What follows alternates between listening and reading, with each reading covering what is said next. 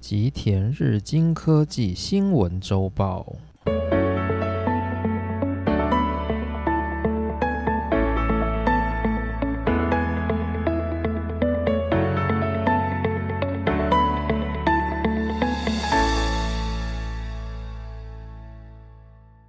大家好，欢迎来到今天的内容。今天是二零二二年的一月四日。虽然上一集已经跟大家拜过一个早年，不过也顾及有些听众他可能只听就是科技相关的系列，所以呢，就是在这一集我们也跟大家说一声新年快乐。那今天要讲的这个内容，我觉得是比较有时效性的。主要的原因是因为每年的年末，也就是在十二月中左右，会有一个非常重要的会议。那这个会议呢，它可以说是半导体产业争相较劲、众星云集的一个竞技场。那主要在这个会议上，所有的半导体产业那些有头有脸、你听过名字的公司。或者是与产业界联络非常紧密的学界，或者是官界重要的大学，或者是研究机构，会争相提出对于未来的半导体产业相当重要的技术蓝图。而这个会议呢，它就是我们熟知的 IEDM，有些人会把它称作是半导体业界的诺贝尔奖。但它不是一个奖，它就是一个学术会议。只是说，它学术会议的门槛非常的高。如果你的学术论文，就是通常你不需要是一篇完整的论文啊，就是因为这是一个学术会议，所以你投稿大概会是一个摘要，一个比较不完整的论文结果。那这个结果你必须要告诉大家说，你的这个研究成果对未来的半导体产业会有什么贡献，有什么样的价值。而如果你的研究成果的这个摘要被采纳进入这个会议的话，就表示你可以在那个会议发表大概十分钟的演讲。那也表示说你的这个技术是被全世界对于半导体未来蓝图的权威所认可，所以才会有人把 IEDM 称作是就是半导体业界的一个。诺贝尔奖，但是它不是一个奖，它就是一个，当你能够到那个殿堂去发表你的研究的时候，你就是有一种荣光的这样子一个概念。所以呢，我们今天就要来介绍，就是二零二一年十二月中的 IEDM，它想要告诉我们重要的东西有哪些。那在这之前呢，我想，因为这是我第一次要介绍 IEDM 的这个会议，所以我想要先把 IEDM 的历史先好好的讲述一遍。除此之外呢，其实对于半导体业界有几个非常重要的盛会，其中有三个最为重要。这三个学术会议被称作是电子科技领域的奥林匹克三大盛会。这三大盛会分别是 IEDM。国际电子元件会议，第二个 ISSCC 国际固态电子电路会议，以及第三个 VLSI 超大机体电路国际研讨会，主要有这三大会议，而这三大会议主导了近六七十年来。电子产业界以及半导体业界发展的重要蓝图，所以就让我们稍微简单的来看一下这个被称作奥林匹克三大盛会的三个会议。当然，我们今天要讲的其实是其中，也就是十二月中所举办的那个 IEDM，它其实是这三个会议里面最重要、最神圣的一个会议。好，那我们就先来看看这三个会议。这三个会议呢，第一个会议叫做 IEDM，就是我们今天要讲的这个主题。那 IEDM 它的全文是 International Electronic Device Meeting，就这么简单。那它的意思就是国际电子元件会议。所以你可以知道，它的目标就是一个电子元件为出发点的学术研讨会。这里大家不知道对于学术研讨会有什么想法？我想应该有些人他可能没有参加过学术研讨会，所以也不太确定里面到底是在干什么。这里先简单讲一下，学术研讨会呢，其实它在整个就是不同领域，其实都会有这种学术研讨会。例如说，生医相关的学术研讨会、材料相关的学术研讨会等等。那这些研讨会呢，它可大可小。大的话就会很像 IEDN 这种，你可以把它想象成是一年一度的这种电子学术界的奥运的那种感觉，就是会有很多很多的赞助商，然后会在这个会议上面打广告的这种感觉。这个是比较大型的学术研讨会，但也会有比较细的、比较小型的，例如说电子材料研讨会。自旋电子研讨会、医疗器材研讨会等等的，那这些研讨会呢，它可能规模上就会比较小一些。那赞助商的话，可能也会比较偏向以学界赞助，或者是以就是比较地域性的产业赞助这一类的方向。另外，学术研讨会它也是有区域性的，就是有些像是很国际的盛会，像 IEDN 这种就是挂 international 的，它就是一个很国际的盛会，全世界的人都对这个会议有兴趣，都会想要到当地去参加这个会议，这个是国际性的研讨会。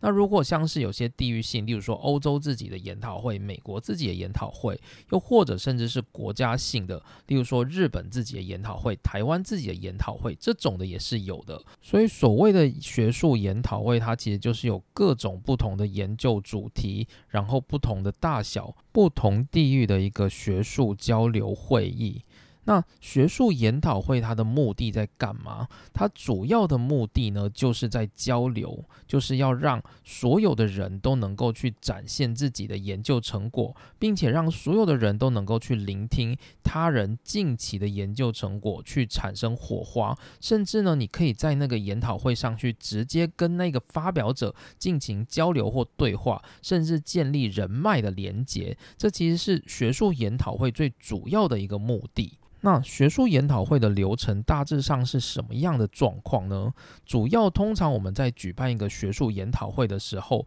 通常会有一些叫做受邀演讲，这种演讲就是有一些在这个领域非常大牌的人物。那这个研讨会的主办方呢，在一开场，他希望就能够吸引大家的目光，所以他们会邀这种大咖的研究者来进行所谓的学术演讲。这种演讲呢，它就不会是一个近期的单篇的研究成果，而是一个比较大型的、比较通用的一个演讲。例如说，去年十二月，就是二零二一年的十二月中所举办的这个 IEDN 的开场学术演讲，大家觉。觉得会是什么样的内容呢？本次的学术演讲一共有三个，那看起来比较吸睛的，第一个是关于 Facebook 所分享的元宇宙概念，第二个就是由苏黎世的 IBM 所分享的量子电脑，它非常具有时代特色，那这也开启了一个就是大家对于未来的一个关于电子产业、半导体产业的全新想象。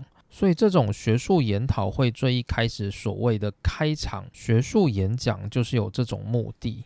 好，那除了这种学术演讲以外呢，剩下的演讲基本上都是由参与者投稿，并且经过主办方审稿，确定哪些参与者的投稿论文能够录取。那能够录取的人就能够在这个会议里面获得十分钟左右的发表时间，然后去分享自己的研究成果。这是学术研讨会的主要流程。因此呢，一个学术研讨会除了我们刚刚提到那种请就是大师级的人物来进行学术演讲以外，剩下的呢都是这些投稿的人他所投稿，然后并且录取才能够进行演讲的那种我们称作技术演讲的内容，大概是这样子的分别。那这种我们参与者在投稿的这个内容，跟一般我们在投稿那种期刊。的论文有什么不一样呢？主要的不一样的点在于，我们如果是去投稿期刊论文，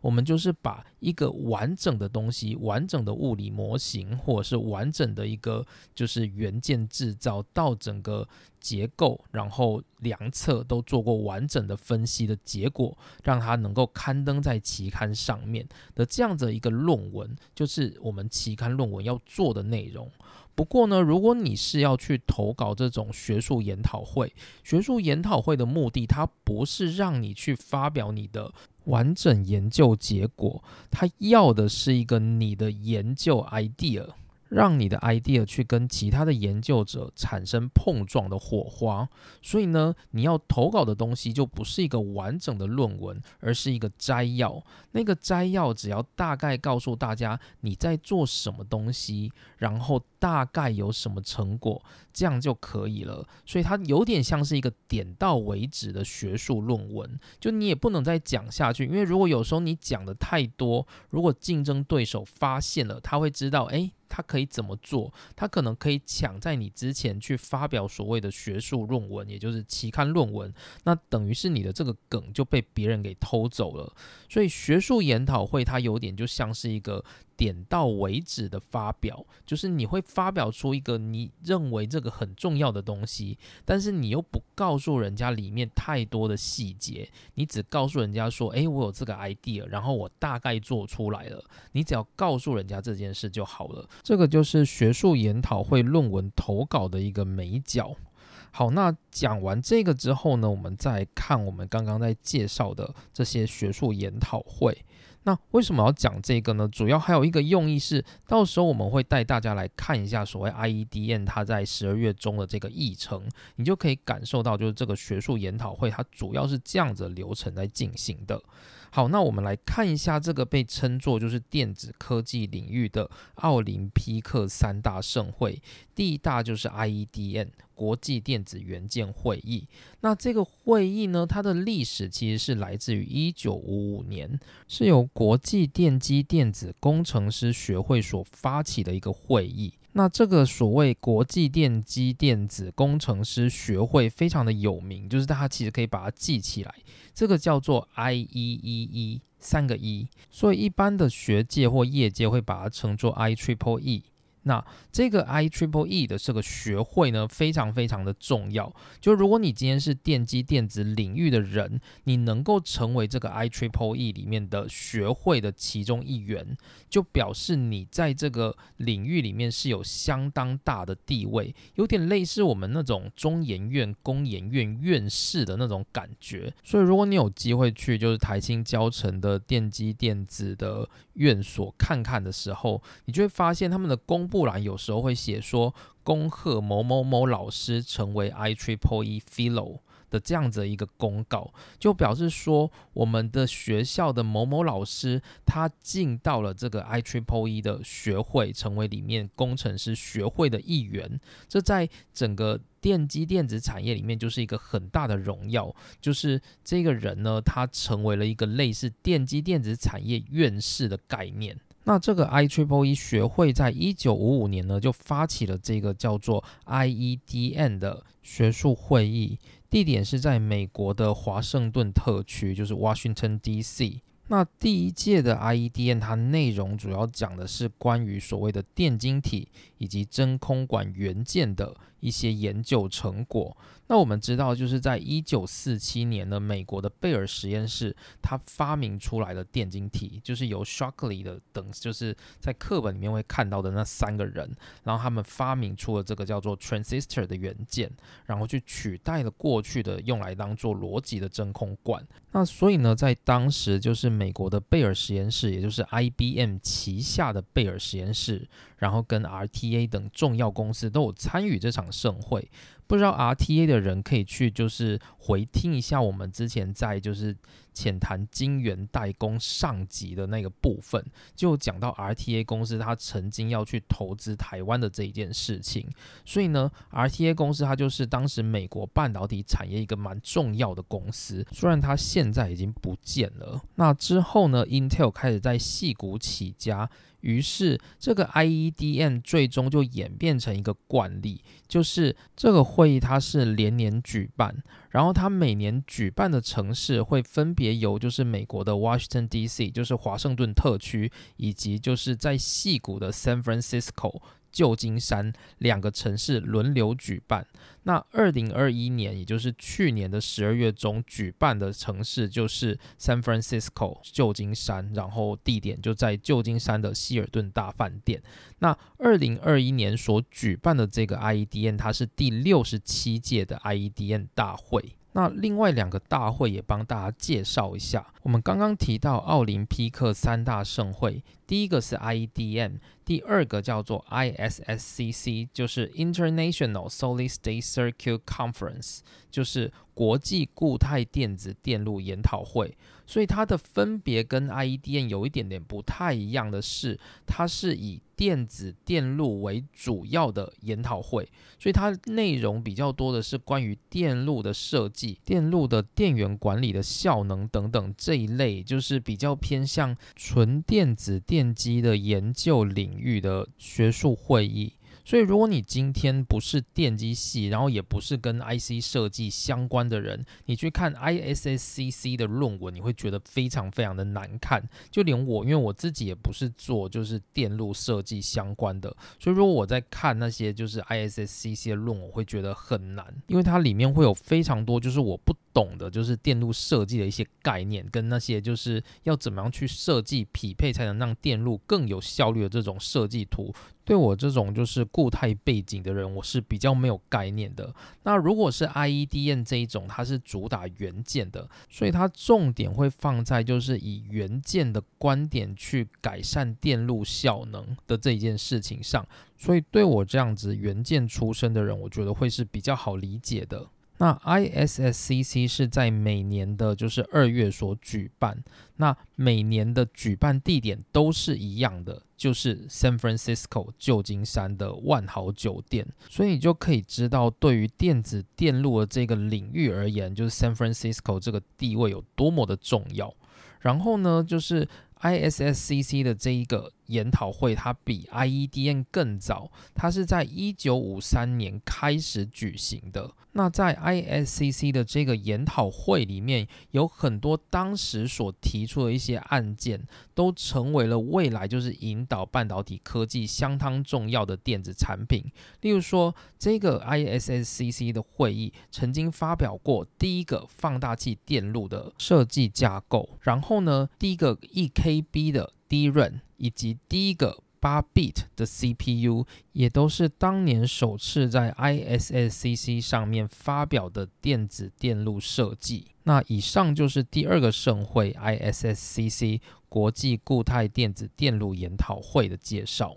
好，那接着呢，我们来看第三个会议。第三个会议叫做 VLSI，但它其实实际上真正的名称很长，它叫做 Symposium on VLSI Technology and Circuit，就是超大机体电路国际研讨会。那这个国际研讨会的话，它相较于前面那两个会议就比较年轻一点了。它是在一九八一年开始举办的。那这个会议呢，它比较类似于 IEDN 跟 ISCC 的折中，就是 IEDN 它是主打电子元件，所以在电路设计其实基本上不会到很复杂，就是你不会看到那种太复杂的设计电路，它在就是 IEDN 出现。那如果你今天是 ISSCC，你就可以看到比较复杂的电路，然后你比较少看到那种就是专门针对物理或者是元件架构的论文，这个是在 SSCC 它不会出现的。那但是呢，如果是在 VOSI 这个大会上面，就可能出现电路设计的论文，也会出现一些就是元件相关的，或者是制成，甚至像是就是材料的介绍，也可能会出现在这个 VOSI 的研讨会里。里面，也就是说，如果你的这个研究内容是跟电子电路或者是电路制造扯到关系的，都有可能可以在这个叫做 VOSI 的国际研讨会上面发表。那这个研讨会呢，它主要是在每年的六月，通常它的举办地点也是有两个城市在轮流，分别是日本的京都跟美国的夏威夷。二零二一年。的举办方就是日本的京都，因此明年的二零二二年又轮到美国的夏威夷来举办这个 VOSI 的研讨会。那以上就是我们要介绍的，就是电子科技领域的奥林匹克三大盛会。那除了这三大盛会以外呢，我认为有一个我觉得还蛮重要的会议，叫做 SPIE。SPIE 它的意思就是国际光电工程学会的研讨会。那为什么我会觉得 SPIE 很重要呢？主要是因为我过去在半导体业界工作的时候，我基本上经常会去看 SPIE 相关的论文。那 SPIE 之所以在半导体业界也蛮重要的一个原因，是因为半导体业界有很多的，就是制成都是需要用到光来进行的。例如我们熟知的就是微影制成嘛，就是我们曝光要把图样从光照上面转到晶圆上面的这样的一个过程，基本上就要有光的参与。因此，像是艾斯摩尔或者是例如说一些很重要的光族厂商，他们如果有一些新的研究或者是新的发表，也都会在 SPIE 上面出现。那除此之外，例如说像我们的晶圆在制造过程会产生很多的缺陷。就是我们叫做 defect，就是它可能会是一些脏的粒子，或者有可能是制成所造成的一些就是不良的缺角等等的状况。那这些状况呢，我们都会有专门的，就是光学仪器来去检测这些杂质跟缺陷的存在。因此呢，就是在每年这些所谓的光学检测仪器也都会不断的更新、不断的发展，而这些新的研究也都会落在 SPIE 的范畴里面。因此，我认为就是除了我们刚刚提到的那三大盛会以外，SPIE 也是蛮重要的一个国际会议。好，那以上我们就把就是所谓的国际三大半导体产业的盛会给介绍完了。那接着呢，我们就来看看今天的主题。今天想带大家看一下，就是二零二一年的 IEDN，它里面在讲什么。就是有没有什么是我们非关注不可的主题？就是有点像是一个懒人包，带大家就是浏览一下这个就是会议里面有什么重要的部分。但因为这个内容真的非常非常的多，所以我不可能每个点都很细的去讲解它。那所以我应该会介绍就是一些主力的研究者，然后他们在 IEDN 上面提出了就是什么样的技术，对于未来的电子产业有怎么样的改善，大概是这样子的介绍。但是这里呢，要提醒一件事情，就是我们在讲所谓的学术研讨会，其实基本上大部分的公司啊，就是例如说我们一般的公司，如果它没有研发单位的话，它基本上是不会去投稿这种学术研讨会的，除非有公司它专门是在做研究领域，那它才有可能去投稿这种学术研讨会。所以一般的学术研讨会的投稿人，其实大部分都来自于大学或者是研究。机构，因为只有大学或研究机构，例如说博士生啊，甚至是教授，他们才会有做研究，然后去投稿的这样的习惯。所以基本上，一般的学术研讨会大致上都是由大学或研究机构在投稿。可是呢，IEDN 非常的不一样，就是 IEDN 它就是一个各大公司它投稿的研究内容看点是远胜过那些学术界的投稿。所以我们在看 IEDN 的时候，基本上我们很少会特别去看说，诶，某某大学它提了什么样的研究成果。我们通常都是去看某某公司它提出了什么研究成果，因为 IEDN 它这个国际会议的性质，就有点类似给这些知名的大公司一个可以合理公开较劲的竞技平台。所以呢，就是 IEDN 的看点永远都在公司，比较不会放在学校，除非说有某些大学，像我等一下也会提到，就是有些大学提出的研究成果。那那些大学主要的原因就是他们在 IEDN 基本上就是常客。那像台湾的交通大学，就是也是以电机电子为主力的学校嘛，所以说台湾的交通大学基本上偶尔也会在 IEDN 上面出现。不过呢，大部分就是在 IEDN 上面会出现的，就是那些我们经常看到有头有脸的人物，例如说 Intel，例如说 Samsung，例如说台积电，例如说 IBM 等等的这些公司，他们会是主要投稿的研究者。这是 IEDN 跟一般的学术研讨会很不一样的地方。然后呢，我们在就是要选择学界还是业界的那个篇章里面有没有提到过？就是在半导体电子产业的这一块，就是在驱动未来方向的那一个，就是研究成果，业界所投入的金额跟资源都远远不是学界可以比拟的。因此呢，像这种在驱动未来半导体产业的国际盛会 IEDN，业界的研究成果才是最主要的力量。好，那接着呢，我们来看一下，就是二零二一年的十二月中所举办的 IEDN，它主要的议程。那 IEDN 呢，它在二零二一年的十二月十一号到十五号所举办。从十二月的十一号到十五号开始呢，会有一系列的讲座。十二月的十一号开始是 tutorial，就是一个也是类似于请大师来做演讲的项目。然后接着呢是十二月十二日的议程是 short course，这也是算是一个请学界业界有名的人物来讲解，就是相关课程的一个介绍。那所以它也不算是研究的项目。那到十二月十三的时候才开始有研究项目的出现。首先，十二月十三日的上午是所谓的就是学术演讲，就是基础演讲。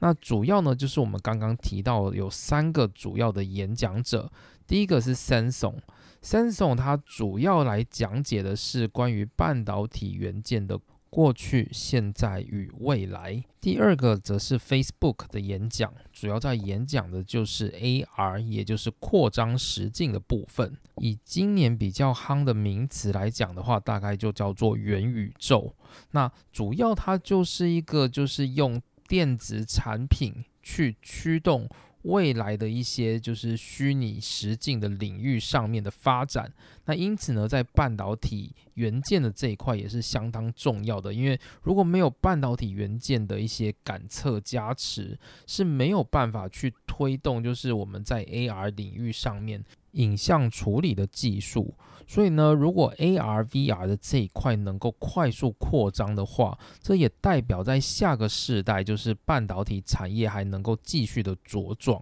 所以它也算是就是未来半导体产业一个很重要的驱动力。那第三个就是近年也非常非常火红的，就是量子电脑，是由苏黎世的 IBM 所做的一个演讲。那量子电脑其实我自己也没有说非常的懂，只是我自己大概能理解，就是量子电脑的概念有点类似用量子的观点去传送资讯。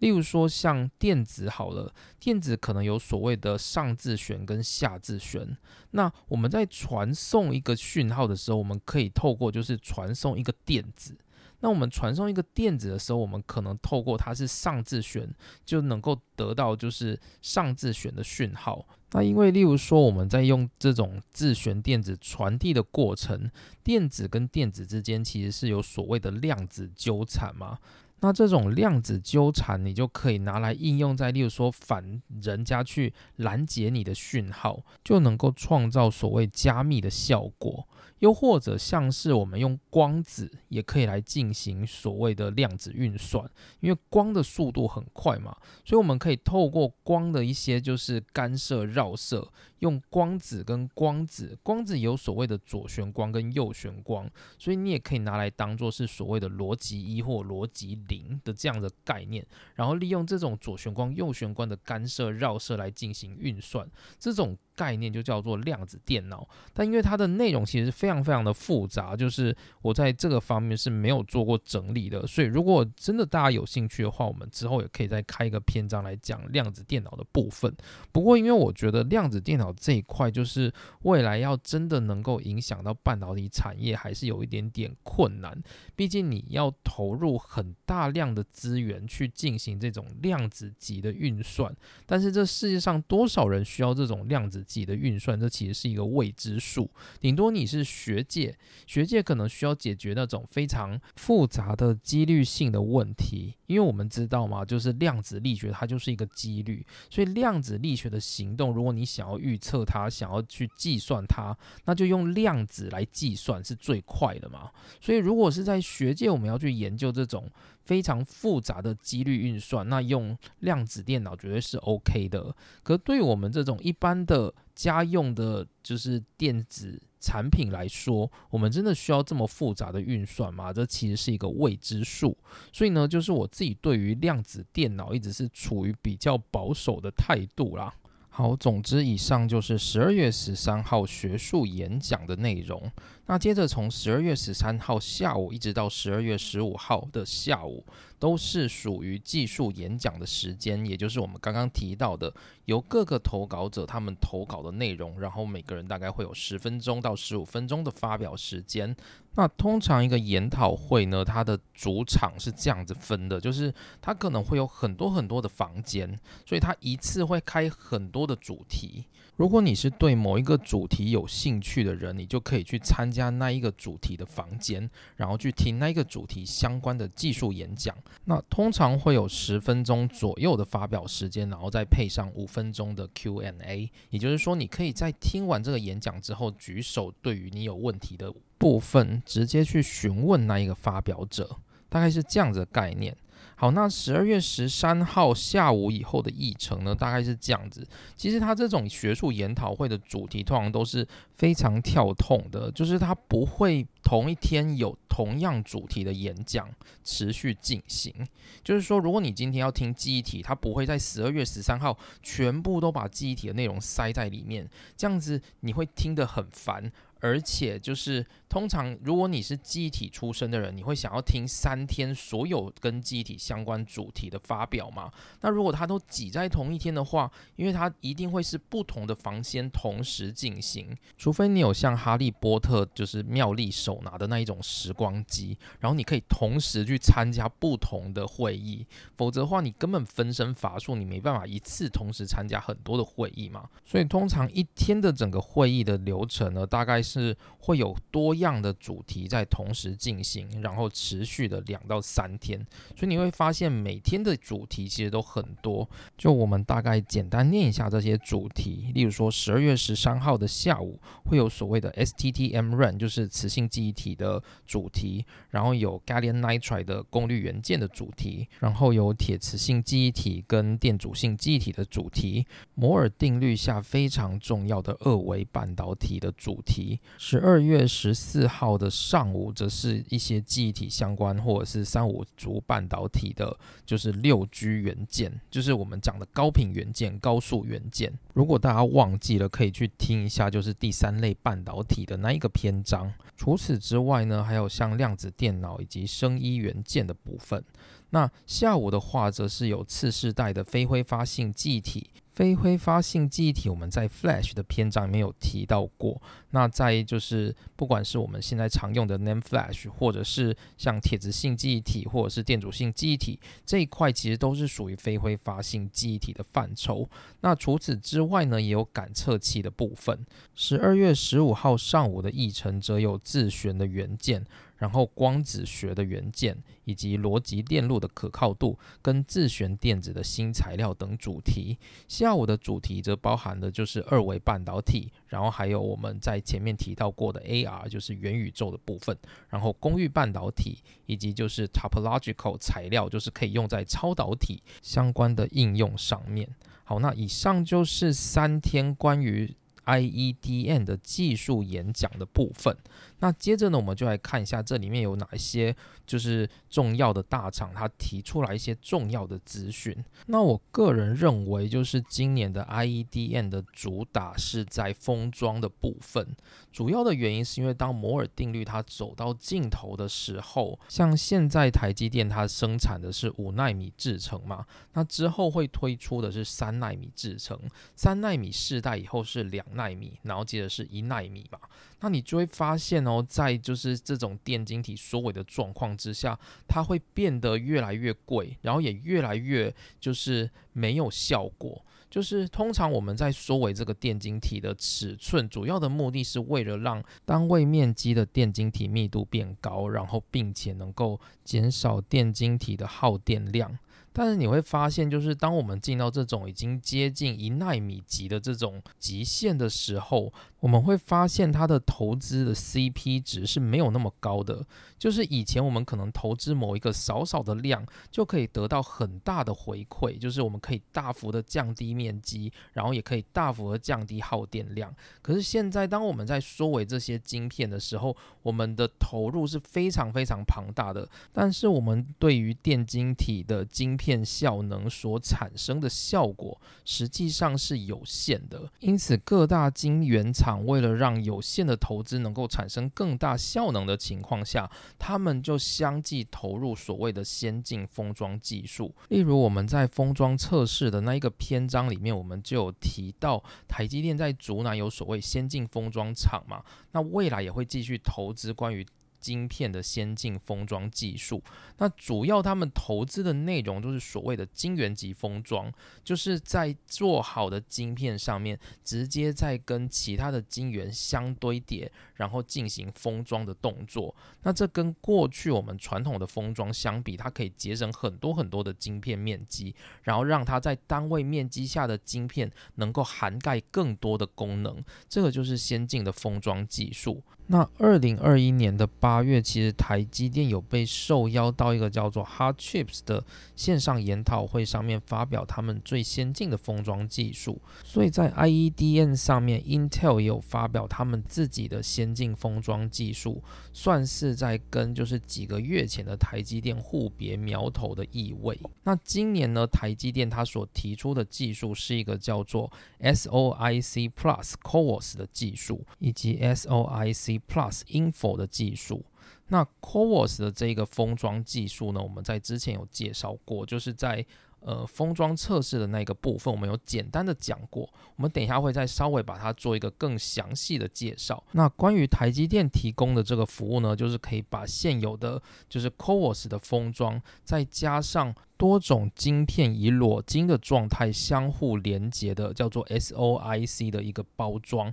然后去跟 CoWoS 相结合的技术，或者去跟台积电自己独家研发的 Info 相结合的一个技术。那主体而言，就是为了让整个晶片的单位面积的效能更为庞大，然后也更有弹性。那台积电今年所提出的这个技术呢，它宣称是可以将四个 HBM 整合在 CoWoS 上面。那 HBM 是什么东西呢？HBM 它就是将多个低润的裸晶相互堆叠，用所谓的 TSV，就是 Through Silicon Via 给串起来，形成一个三次元的晶片。裸晶是什么东西？裸晶就是一个还没经过包装的晶片，就是我们从晶圆上面把它切割下来一片一片，看起来还亮亮莹莹小小的那个就是裸晶。然后现在封装技术正夯的就叫做所谓的异质整合，就是把逻辑晶片跟机体晶片相互堆叠成一个晶片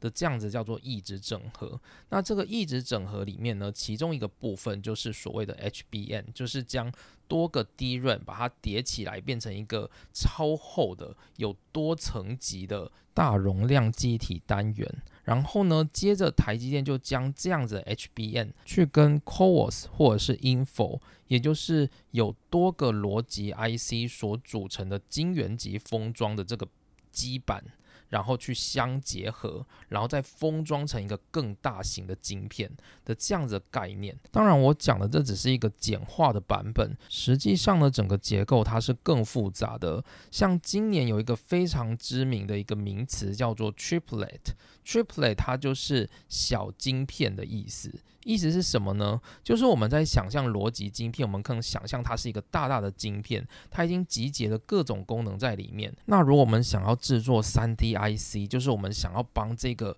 大晶片加入更多的功能，我们通常就会在网上去堆叠一些其他功能的晶片，去组成新的 SOIC。但近年来有一个很重要的趋势，叫做小晶片化，就是 Triplet。那它主要就是把这些原本我们认为应该要很大的、涵盖很多功能的晶片，把它拆成一个一个的小晶片，再用封装相互堆叠就可以了。那为什么要这么做呢？主要的原因是因为过去我们的封装技术没有那么好，我们可能就是设计一个很大的晶片，然后我们再要求就是封装厂帮我们打线，然后变成一个晶片。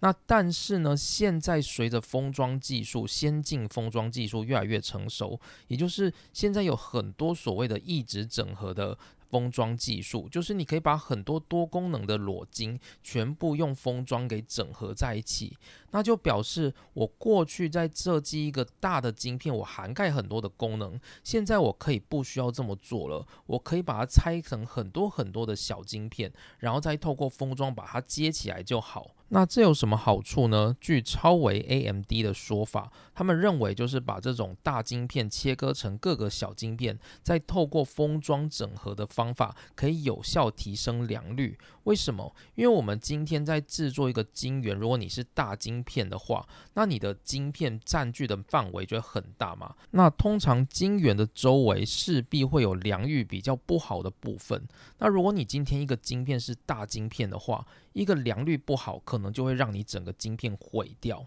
那例如说，一个晶圆假设可以产一百个大晶片好了，那可能我们在晶圆的 wafer edge，就是我们称为晶圆的最旁边那种 wafer edge 带的部分，可能就会涵盖二十个大晶片。那这些大晶片假设它都良率很不好，那你是不是整个晶圆的良率就剩下九十 percent？因为你有十 percent 已经被砍掉了嘛。但今天如果我们采用小晶片的做法，例如说你一片 wafer 就是一片晶圆，我们让它可以做五百个小晶片。那那些属于 wafer edge 的晶片部分，假设我们有二十五个，那是不是就表示我们不良品的几率可以降为原本的一半？所以基于这个理由呢，就是目前小晶片也开始成为我们逻辑晶片的主流。就是总之，我们只要设计小晶片，然后再透过先进封装把它包装在一起就可以了，就有这样子的技术。所以呢，实际上的状况，我们刚刚提到，例如说像是 SOIC Plus、CoWoS 或者是 info 的这个状况，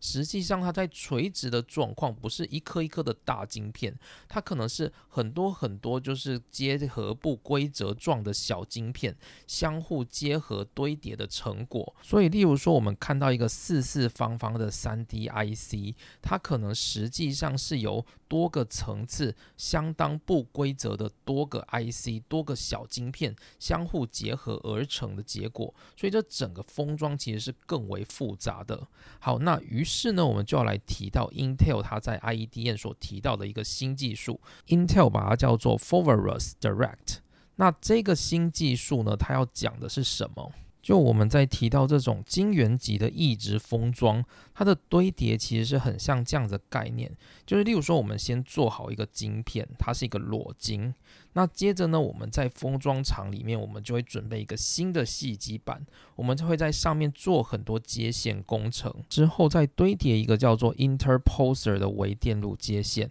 那它的目的是为了让往上要做堆叠的那些晶片，可以透过这个 interposer 相互沟通。那之后呢，我们会把裸晶再把它接到这个 interposer 上面。例如说，我们可能会有逻辑 IC，会有低润，我们就把它接到这个 interposer 上面，让它在这个 interposer 里面做相互的沟通，然后并且透过基板的电路来做操作，大概是这样子的一个模式。但是 Intel 呢，他觉得这个模式很没有弹性，主要的原因是因为 interposer 这个东西，它的大小其实是固定的，就是它会有一个特定的业界规格。所以说，如果我们今天在做封装的时候，我们的上面所堆叠的那些晶片，它其实受限于这个 interposer 的大小。意思就是说，如果我今天这个 interposer 它大概有这么大一块，那我在上面堆叠的晶片，要么就要比这个 interposer 还要小，不然我就没有办法组合成一个适当可以操作的晶片。所以，如果今天我在上面所堆叠的那些晶片数量很多，大过这个 interposer 的面积，那等于是我就没办法使用。那或许我可能就要再使用两个到三个的 interposer，那反而是浪费了面积嘛，对不对？所以 Intel 觉得这种用 interposer 的做法，就是传统的 CoWoS 是很不弹性的，所以 Intel 它引以为傲的就是它提出一个叫做 EMIB 的技术，就是呢，它在底下的基板把所有该操作的电路全部都放在那个底下的基板。然后上面呢，它不放 interposer，而是用他们自己独门的一个叫做 EMIB 的桥接板。就是这个 EMIB，其实最后那个字就是 bridge，它其实就是一个要让你的晶片跟基片沟通的一个桥梁。那我们来想象一下，就是 CoWoS 跟 Intel 所提出的 EMIB 的不同。传统的 CoWoS 就很像一个粘鼠板。然后接着你就把所有的晶片一个一个把它贴到那个粘鼠板上面。所以如果你今天的晶片总面积大过那个粘鼠板的时候，其实你就贴不上去了嘛，对不对？这个就是传统 CoWoS 的一个业界规格。但是呢，Intel 它提出了另外一个方案，就是你把你的晶片跟晶片的中间贴双面胶不就好了吗？那那个双面胶就是 EMIB，所以你就把所有的晶片跟晶片中间贴那个双面胶就好。好，所以他就利用那个双面胶去对这个晶片做沟通。那如果你要操作这个晶片，基本上还是借由底下的基板来做操作，大概是 Intel 的概念。这个概念就是 Intel 所提出来的封装技术，叫做 Foveros。那本年度的 IEDN，Intel 所提出的是 Foveros 的进阶版，也就是将原本 Foveros 的针脚变得更细。也就是说，所有的晶片的各个操作，你都可以让它变得更细致。怎么说呢？例如说，我们以前一个晶片，我们可能只会有。八个、十六个，甚至是三十六个的针脚，所以你只能够对这些针脚做操作，然后去运作你的晶片。所以有很多很多很细节的操作是你没有办法直接去做的，你必须要透过城市的交互堆叠，间接去对晶片产生操作的效果。可是现在呢，如果我们采用的是 Forward Rows Direct，就等于我们有更多的针脚可以在等面积的晶片上面去做操作，所以你的一个晶片它可以有更多的针脚去下更多不同的指令，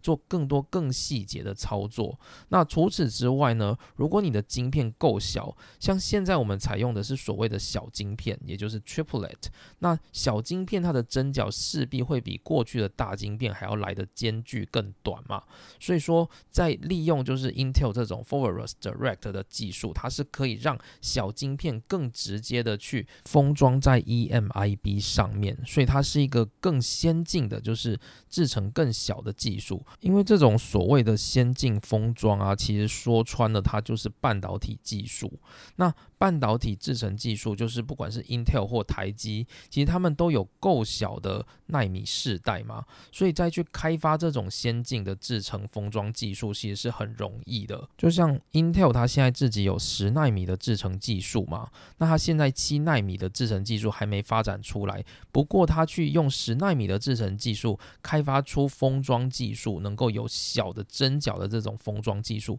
应该是相对容易的事情。所以呢，就是。现在先进封装就成了这些先进半导体厂的兵家必争之地，这是我目前我觉得就是今年最热闹的一个地方啦。好，那接着呢，就是因为讲太多封装了，就我们就简单带一下一些其他的领域。那我个人比较在意的是 STT and Run 上面。关于 STT and Run，我们在就是这个节目的第二十七集，就是我们在讲日本的 M Run 技术的时候，我们有提到这一件事情。那因为我自己在博士班念的也是自旋电子，然后是在做就是磁性记忆体，虽然不是主打跟 STT and Run 相关，但是也是有。异曲同工之妙的叫做磁臂移动记忆体的部分，那所以就是我对 STT-MRAM 这一个就一直有一点点关注。然后今年呢，有很多关于 STT and Run 的论文也在发表当中。就是 STT and Run 目前其实在很多公司它是有少量生产的，那主要就是用在一些像是嵌入式的记忆体。嵌入式的记忆体就是通常我们在做逻辑晶片的时候，有时候我们会想要存一些小资讯，那我们总不可能再买一个大记忆体来里面外挂，所以通常工厂端就会直接做一个小的记忆体在这个逻辑 IC 里面。那就我自己所知的，就是台积电目前也有在做这种以 STT-MRAM 来作为嵌入式记忆体的逻辑 IC。那关于 STT-MRAM，它其实就是磁性记忆体，它是用一种叫做 spin transfer torque 的方式来对这个记忆体做磁性的转换。例如说，你今天磁往北走，你就是代表的是逻辑一；然后磁往南走就代表逻辑零，大概像这样子的概念。那关于 STT-MRAM，我有更多更细节的介绍，大家就去听第二十七集的 Podcast 内容。那总之呢，就是关于 STT-MRAM，就是在今年呢，有很多公司做了一些 demo。例如说，像瑞萨电子，它就采用了十六纳米的 FinFET 去搭配嵌入式的 STT-MRAM。据研究结果显示，可以降低百分之七十二的写入消耗功率，然后同时呢，也降低就是操作的时间，达到百分之五十 percent。那三星呢也有提出所谓的影像感测器与嵌入式 STT-MRAM 的，就是组合晶片。那也发现就是这个 STT-MRAM 可以有效减少写入时间，达到五十奈秒以下。然后并且呢还有。具有相当大的可靠度，可以达到十的十次方的 cycle 数。这个 cycle 数的意思是什么？就是我们在衡量一个记忆体的可靠度，有一个部分是在量它的 cycle 数，就是我们会量这个记忆体被写入跟抹除资料的时候，它能够被重复写入抹除多少次，这个就称作记忆体的 cycle 数。好，另外像 IBM 他们也有提出了，就是八十 megabit 的 m r a n 然后做了一个简单的 demo，然后发现呢，他们可以提高就是有效的 cycle 数，然后并且就是降低百分之三十的 MTJ 能涨。那 MTJ 是什么呢？就是大家再去搜寻一下我们在二十七集讲的内容，它主要就是 MRAM 在用来做记忆的那一个晶包，叫做 MTJ。好，那另外有一个比较特别的是，就是每一年啊，就是关于 MRAN 的这个技术，一定会有一个大学它。通常都会入选在 IEDM 里面，这个就是日本的东北大学。我们在就是第二十七集的时候有讲到，就是日本东北大学，它是日本最强的关于自旋电子记忆体研究的一个学术单位。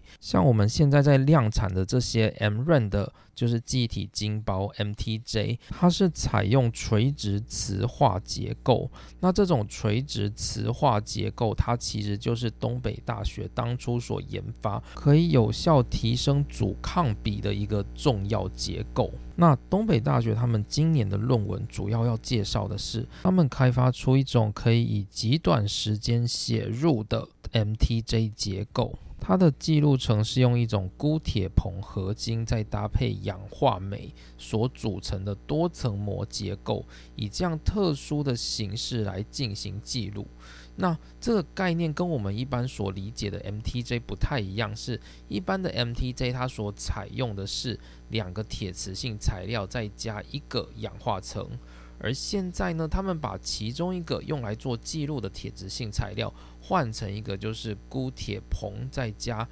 氧化镁的多层膜结构的模式，然后以这样的模式呢，他们发现他们可以提高整个就是写入的效率。然后让它的操作非常的快，并且它的元件架构大概落在五纳米左右，其实是相当小的一个结构。那除此之外呢，Samsung 他们还有提出一些他们对于就是下个世代要量产的产品的一些 demo，例如说他们提出了就是 High K Metal Gate MOS FET，就是电晶体。忘记 High K Metal Gate 的话，可以去听一下我们在讲浅谈晶圆代工的第一集。那 Samsung 它主要是利用 High K Metal Gate MOSFET 去搭配电子束微影的低润，然后形成我们下个世代可以用的低润产品。那他们还有提供另外一个 demo 是 3D NAND 的第七世代，也就是即将要量产的 3D NAND 的第七世代，它有什么样的特质，然后跟什么样的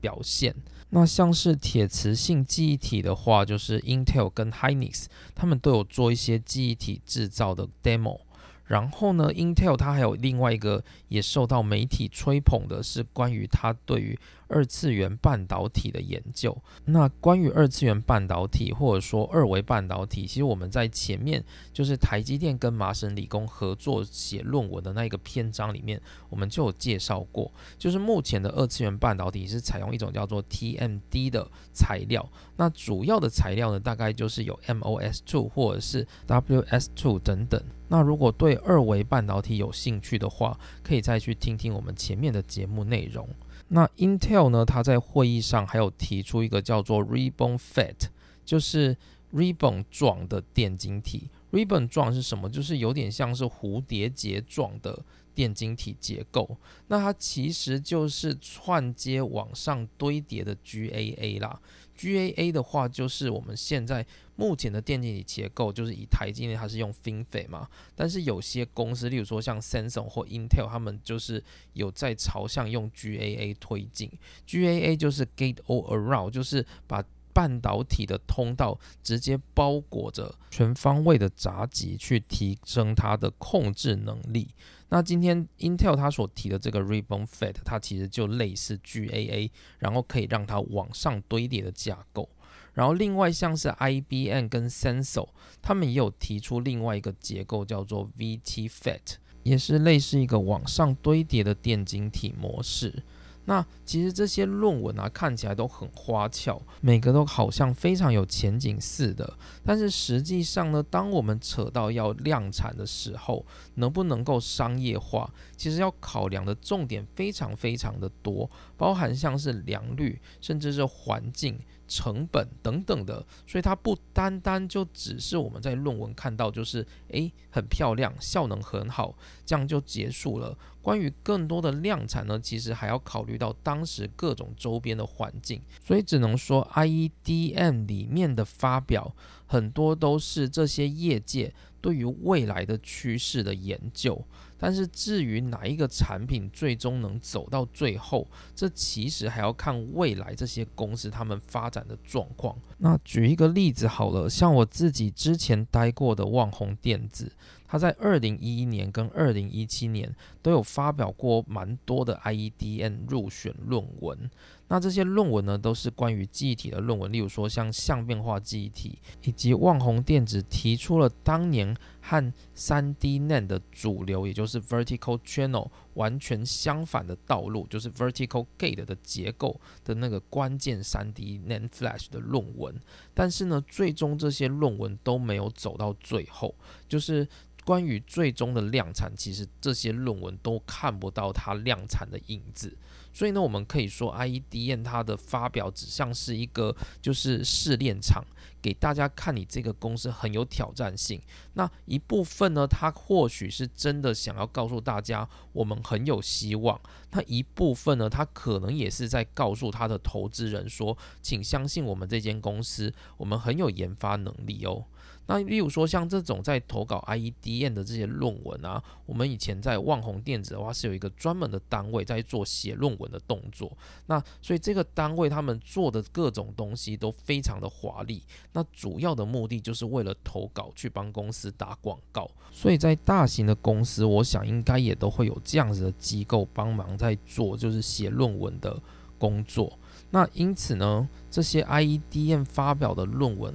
到底哪一个技术可以成为未来的显学走到最后？我认为主要的关键在于，就是不要对现况改变太多，然后成本呢能够是最大考量的这样的论文成果，我认为才会是未来比较有希望实现的结果。好，那以上就是今天所要讲的内容。那今天呢，大概花很大的篇幅呢，在跟大家介绍我们的科技领域的三大奥林匹克盛会，也就是 IEDM、ISSCC 跟 VLSI。然后呢，我们今天的主角其实是十二月中的 IEDM，所以我们大概简单讲解了一下，就是关于学术研讨会以及它的历程。那在后来呢，我们就来谈到，就是我认为今年最重要的东西，我认为是封装技术。那封装技术它其实很复杂，尤其是在现在这种先进封装的环境之下。那所以后续呢，如果我有机会，我会再来整理关于先进封装的一些知识。那因为我自己对于先进封装也不能说是完全懂，我也是看一些就是稍微比较细节的技术文章，然后去推测可能是这样。所以如果有对就是先进封装更了解的人，也可以欢迎就是告诉我，就是我哪里讲的是不对的。那我希望就是自己未来能够对于先进的封装有更多的了解。那如果有机会的话，我会再来帮大家整理。关于先进封装技术的一些细节跟术语等等。另外呢，我们今天有花不小的篇幅是在讲关于 STT-MRAM 的状况。所以呢，目前看起来磁性记忆体它是在这个世界上算是蛮重要的一个显学。虽然说它的市场规模大概就可能跟车用电子这种不是特别的庞大，但是也变成慢慢是一个世界上在就是摩尔定律之下非常需要的一个领域。那后续如果有更多的就是 n r a n 相关的知识，我们会再来分享。好，那以上就是今天的内容，谢谢大家收听，我们下次见，拜拜。